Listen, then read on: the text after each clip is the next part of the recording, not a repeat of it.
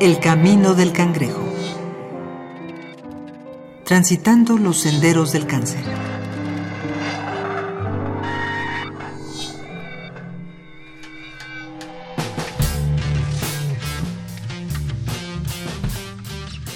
El conocimiento empírico es la raíz gestora del conocimiento científico. Es gracias a la experiencia acumulada en el esfuerzo de varias generaciones que hemos aumentado progresivamente nuestra calidad de vida. Emma Meseguer.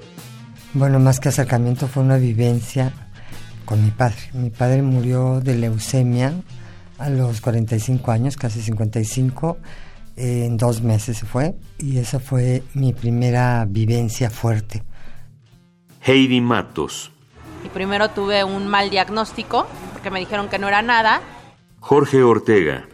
Abre el sobre, empieza a ver y la cara se le empieza a cambiar, a desdibujar.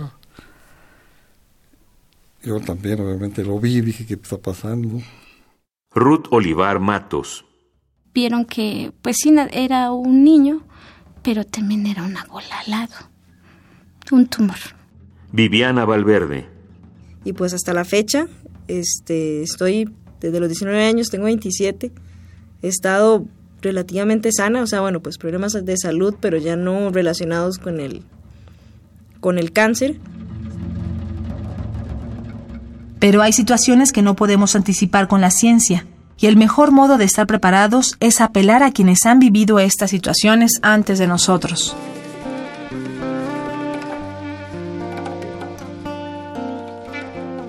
Capítulo 39. Fin del camino. La cura de una enfermedad no llega de un momento al otro. Tras una enfermedad respiratoria, no es creíble despertar al día siguiente sin alguna secuela o remanente. Pero al menos podemos definir nuestra recuperación gracias a la ausencia de síntomas. Pero si el cáncer muchas veces no presenta síntomas, ¿cómo sabemos que nos hemos recuperado? Pero bueno, ya, o sea, la verdad es que ya yo ya estaba acostumbrada a vivir con mi bloque hormonal, tomarme una pastilla diario e inyectarme cada tres semanas en el estómago. Eh, pero bueno. Lo, a la distancia lo veo y digo, fueron muchos años, pero ya pasó, ¿no? Ya pasó y, hoy estoy aquí y puedo platicarlo y, y puedo no solo, o sea, yo misma me considero un caso de éxito en toda la extensión de la palabra y estoy orgullosa de serlo fueron ocho meses. Ocho meses entre las dos operaciones, la recuperación y las radioterapias. Las quimioterapias están con las células buenas y malas, están las, llegan los venenos, se pelean, se están dando una golpiza terrible, pero todo el día. Entonces llega la química, y esto, malas contra buenas. De repente ya no hay agresión y ya no tienes las malas, ya se fueron casi todas las células malas. Pero las buenas no saben y siguen trabajando y siguen peleando un tiempo. Y eso hay un aspecto tipo como rejuvenecimiento, porque estás, tantas células dejando todo lo demás, pero están metidas en eso.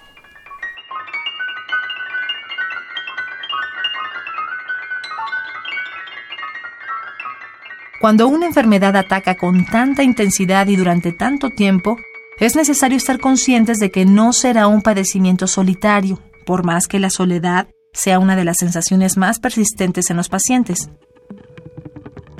La enfermedad afectará también la vida de los amigos y familiares a nuestro alrededor. Ellos también lidiarán con la enfermedad y también verán sus rutinas transformadas.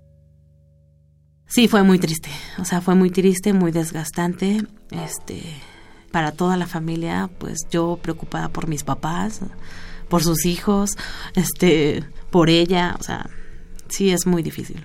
Y más si mueren en casa es muy difícil.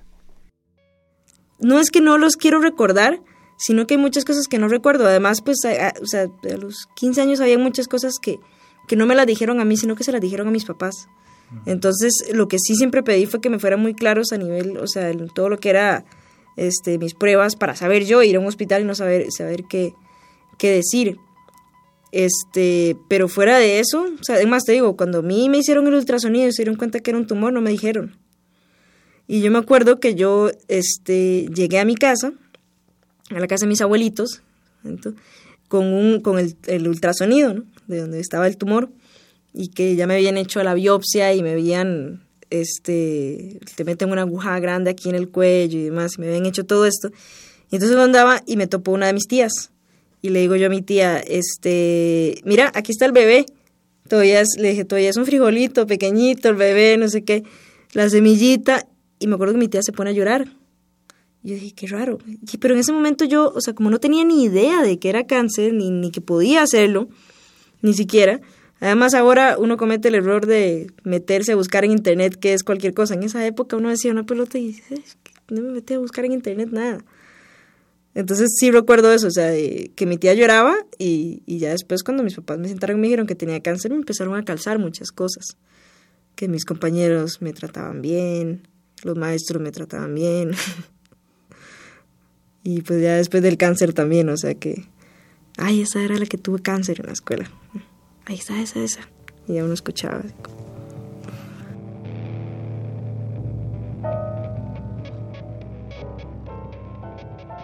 Un padecimiento que requiere tanto tiempo y esfuerzo, que se vuelve una prioridad en la vida, es difícil simplemente dejarlo a un lado, incluso después de un diagnóstico favorable, ya sea por el peligro real de una recaída o sencillamente por el trauma de la experiencia. Un paciente podría curar al 100% su cáncer, pero no volverá a ser la misma persona después de él. Gabriela Romero. No, pues completamente eh, dejas de trabajar, tienes la incapacidad completa, eh, pues estás en cama todo el día, en tu casa. es un poco también desesperante, ¿no? O sea, bueno, yo porque no podía caminar. Eh, la operación de la ingle me impedía eh, caminar bien, ¿no? Entonces, y después de que se me abrió, pues peor, no podía salir porque se me podía infectar y mil cosas. Entonces, pues sí, o sea, el encierro pues también deprime y eso no es bueno. Así que, pero por ejemplo, el de mi abuelo, trabaja, él era carpintero y tenía su carpintería abajo, trabajó hasta el último momento y cada vez que bajaba, pues bueno, tenía dolores, pero creo que le ayudaba también a, a distraerse, ¿no? Este, creo que debe de haber actividades mientras estás en tratamiento porque sí es muy desesperante. Jorge Ortega. Pues no estaría exactamente igual. Creo que mira, mi vida siempre ha sido de honestidad, de orden en mi carrera, en mi fin, mi relación, todo. Tuve etapas cuando fue el divorcio, las únicas muy, muy especiales, pero que me afectaron. Pero en general siempre he sido gente tranquila, siempre he sido gente recta, honesta, tranquila, no me gustan los problemas, no tengo problemas, pero dentro de lo normal. Esto, esto me ayudó más, o sea, me dio a comprender más profundamente el por qué hacer eso el, el por qué el respeto, el por qué el perdón, el por qué muchas cosas, ¿no? O sea, hay muchas cosas que si, no las practicas, no las piensas, no las conoces siquiera. Por ejemplo, un perdón. Yo no perdono. Y no entiendes que el perdonar no es afectar a, a, la gente. Tú estás zafándote al perdonar, tú estás tranquilizándote al perdonar. Pero la verdad la gente se pasa y ese no lo perdono, y ese lo perdono. está afectando. ¿Sí me? El rencor, todas las emociones negativas son. Pero analízalas. Y todas son absurdas.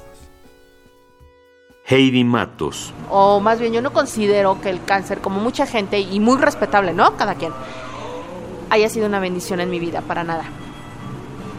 Sin embargo, sí agradezco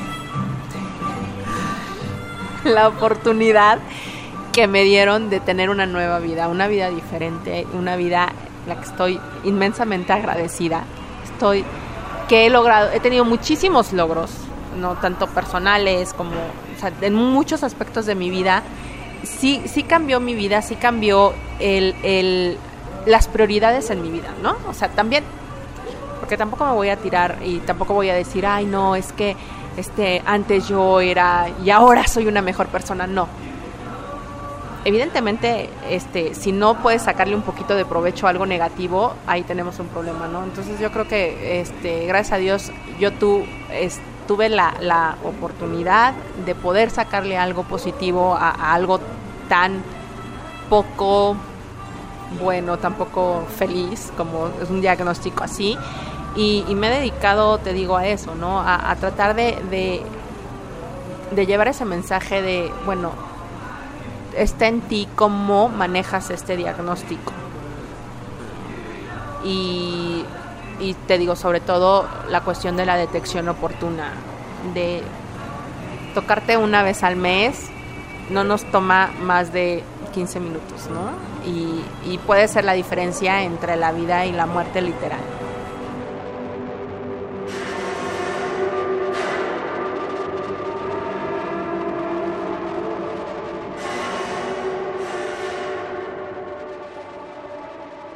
determinación, fuerza de voluntad, resiliencia. Es verdad, el cáncer es una de las enfermedades más temidas de la actualidad.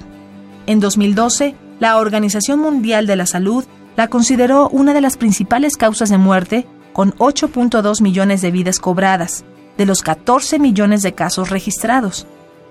Pero esas cifras y los testimonios que has escuchado significan que hay una oportunidad antes o después de un diagnóstico, hay algo que hacer, siempre y cuando estemos dispuestos a aceptar la información y las recomendaciones que se han obtenido gracias a todos los años de investigación de ciertos especialistas alrededor del mundo.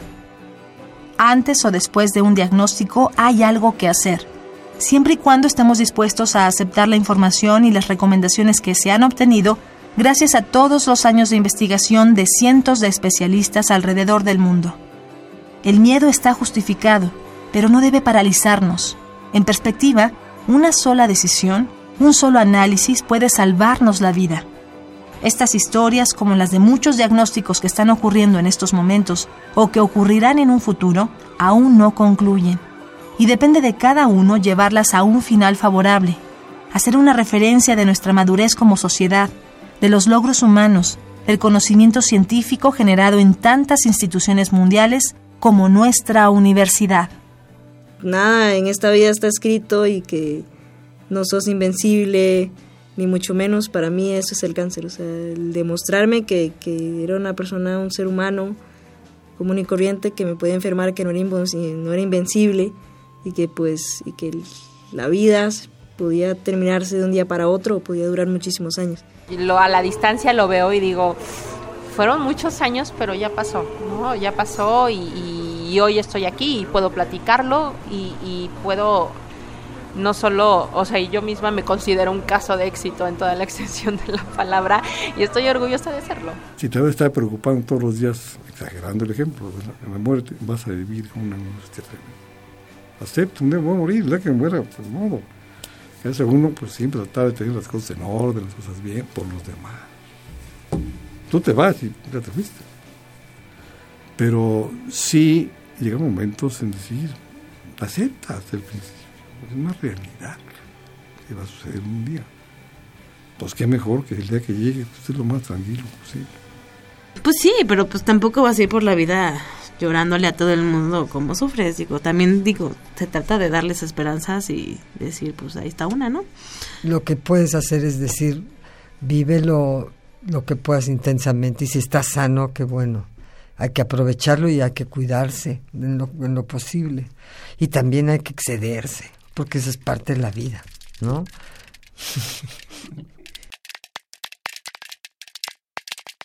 En este capítulo contamos con la participación de Emma Meseguer, Gabriela Romero, Ruth Olivar Matos, Viviana Valverde, Heidi Matos, y Jorge Ortega. El Camino del Cangrejo es una producción original de Radio UNAM. Voz María Sandoval.